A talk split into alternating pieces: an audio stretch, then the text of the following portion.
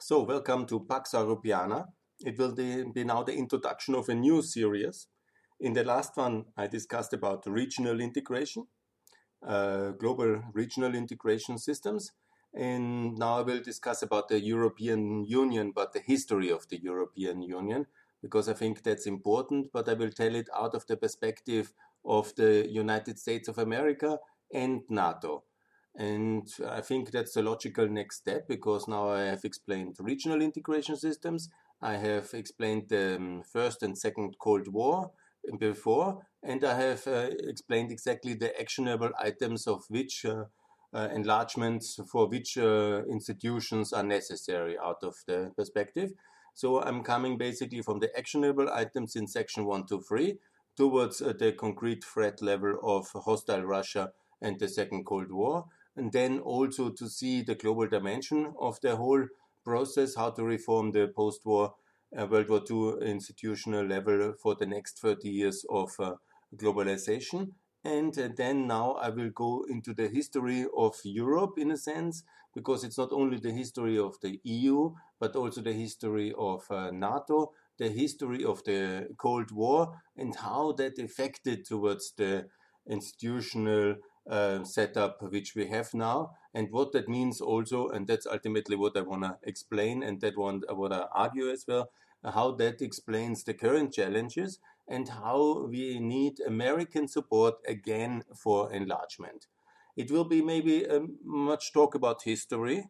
I will go in the following seven to nine steps in a way. I will go from a EU of six countries to a EU of nine countries to a EU of 12 countries to EU of 15 countries, to a EU of uh, then 28 countries, and then to the tragic loss of the UK uh, recently, 27, and then I will explain 37 who should join. Some of my listeners might know that already, but I will explain again exactly out of the context of each of these enlargement steps. Uh, what was the connection with uh, NATO and why and what was the geostrategic situation of the 50s, of the 70s, of the 80s, of the 2000s, of the 2010s, and of the 2020s. Yeah?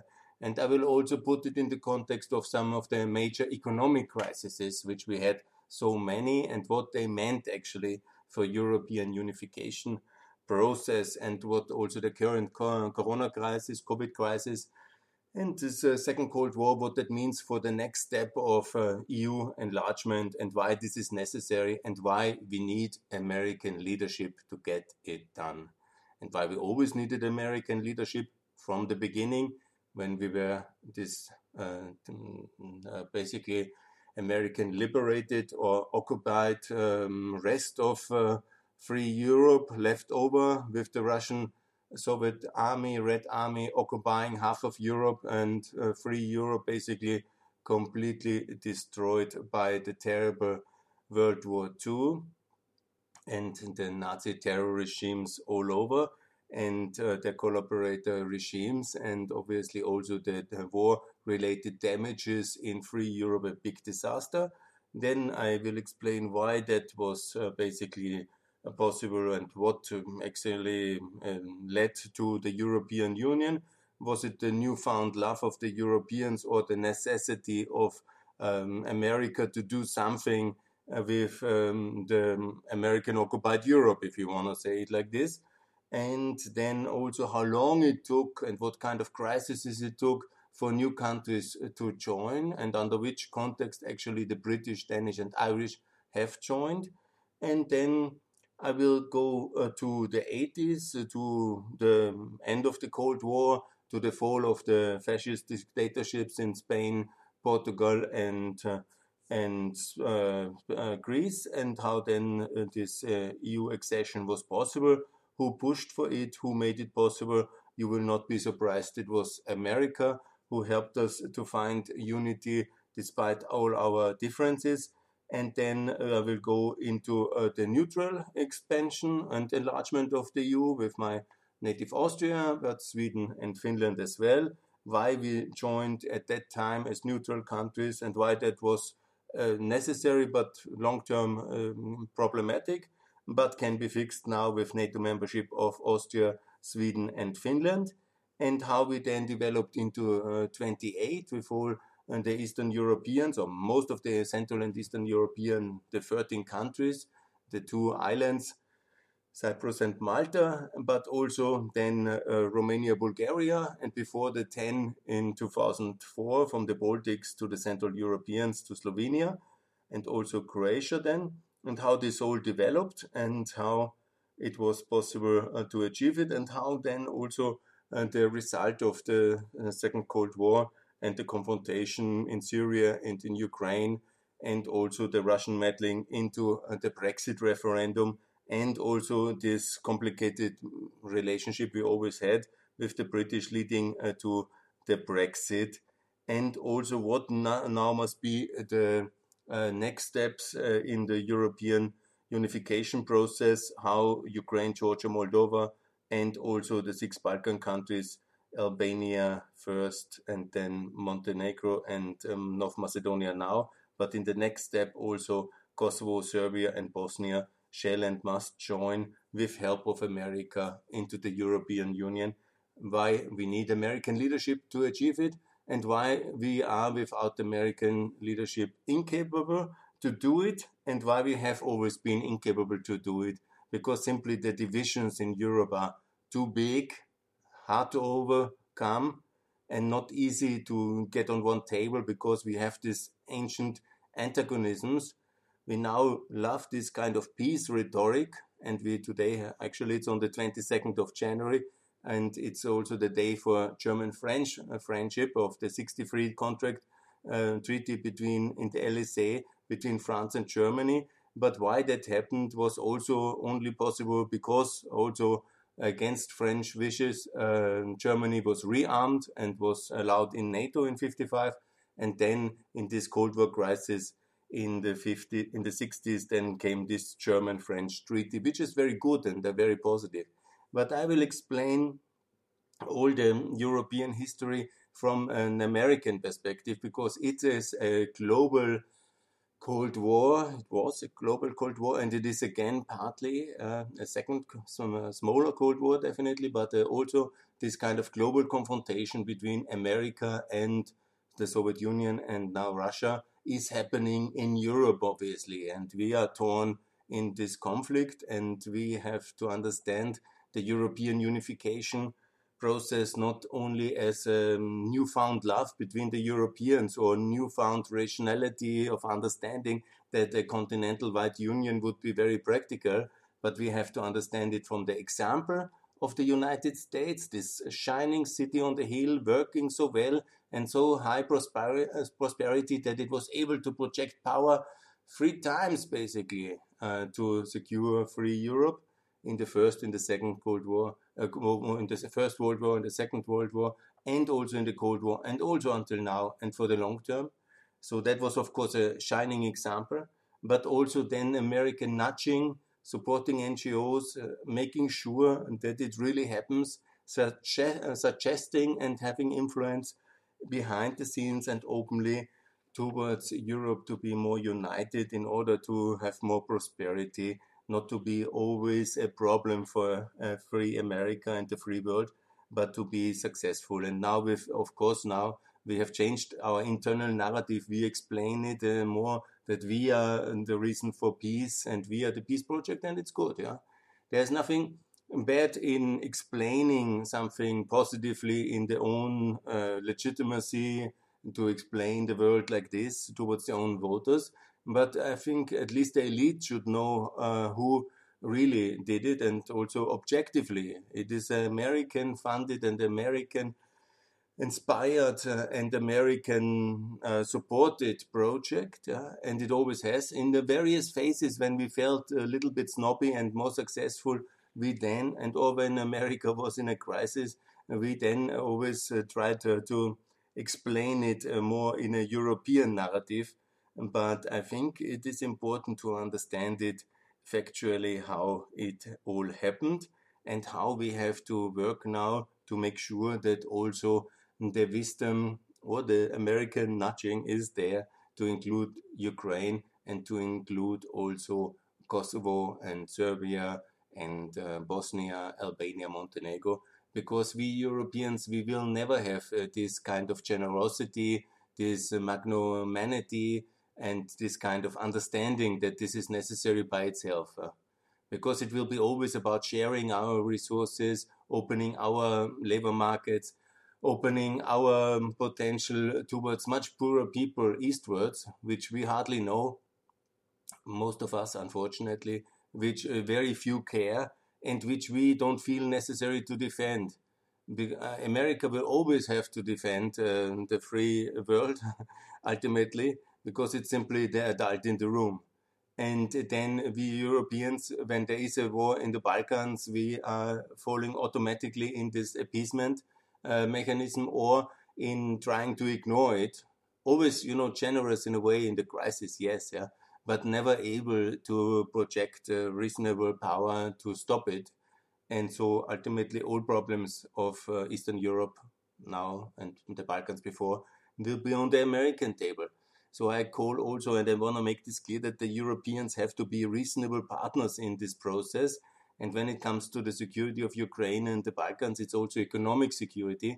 And this the Europeans have to basically uh, accompany this um, level of security with participating in the economic reconstruction of Eastern Europe in a much more generous way than now, and also with including uh, the countries who want in the European project fully as members for Ukraine, for Moldova, for Georgia, and not to do uh, global politics in the French way or in the um, German way, because the French German perspective will be always this overmighty Russia on the east, in where we don't really have any means to defend ourselves. So the reflex of everybody in the capitals will always be um, what we can give you, Moscow, some parts of Ukraine or so, you know, it will be always over towards appeasement, yeah, because simply there is no will uh, to contain and no capability to do so. And it only is uh, with America. And if America then has to do it anyhow, then the Europeans should at least open their institutions and the purses in order to help that it really works very successfully.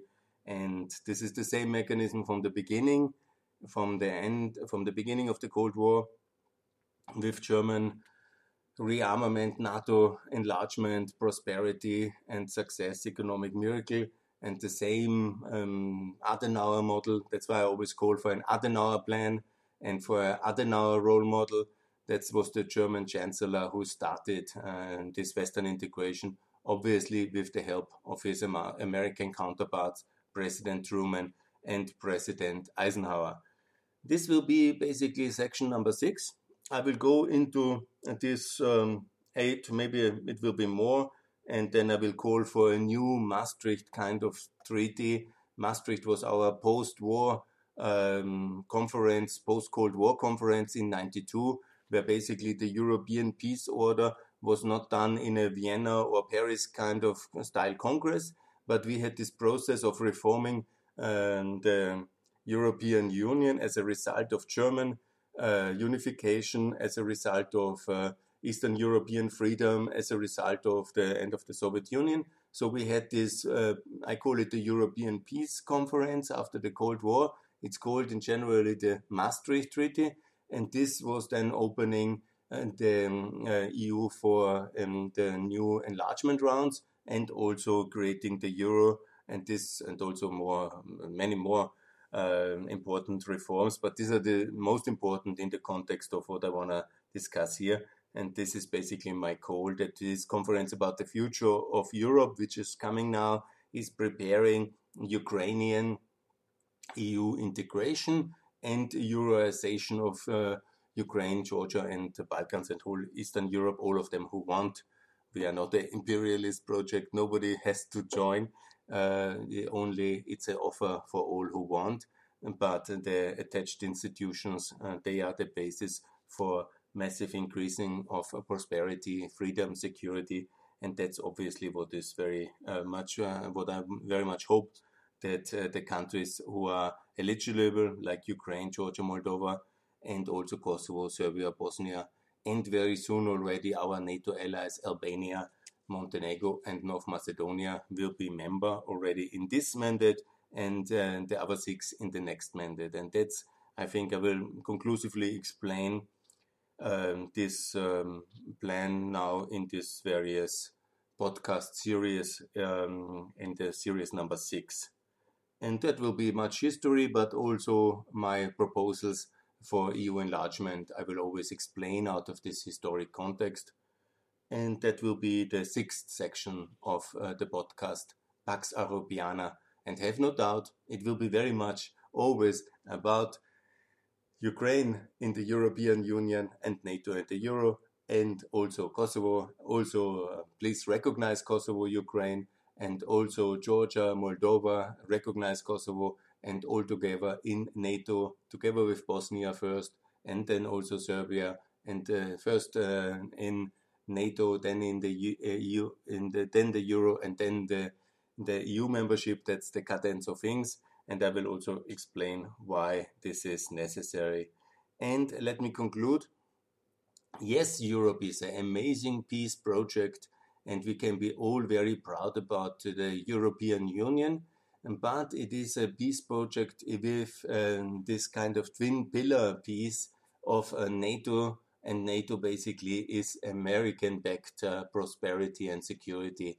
And this uh, must be understood because we have to explain it that way. Otherwise, um, the anti American um, feelings, uh, jealousy, envy, uh, and um, lack of knowledge of America is always can easy to be manipulated by Russian inspired or nationalistic groups from the extreme left and the extreme right. And always for the geography and historic reason of our divisions and our geography, there can be only two Europes. It's an American Europe, that's what we have today, or it's a Russian Europe, that's what we had in, in half of Europe uh, for um, 40 years, and that's a disaster. So we need this American Europe to be strong, to be understood with a strong friendship, the EU to join NATO, the free trade agreement TTIP to be done now, and uh, to have a really common identity developed stronger. This friendship with America, ultimately a common market between the US in labor, energy, goods, services, capital. This is the long term vision we should really work for. And that's the way to manage uh, globalization that's also to compete uh, with our competitor China, which is already very united continental state. And this is the future between the North American uh, continent and the European continent. And this is what it is ultimately about. Yes, that's the plan. And uh, in the next series, I will uh, somehow guide you in a very deep crisis period, and I will try to uh, describe how the poverty was and how uh, the wisdom of our founding fathers was and who were our founding fathers, names that every European should know, and um, explain Europe in this context. And I hope it is um, in the spirit of Messina, uh, an interesting tour through the European history uh, since the Second uh, World War and it's also hoping, uh, hopefully enlightening for some of you who listen uh, Uh, to support EU enlargement towards 37 member states and a stronger, more united, more powerful Europe as a pillar of the Western world and as a member of NATO in Europe. Thanks a lot. Bye.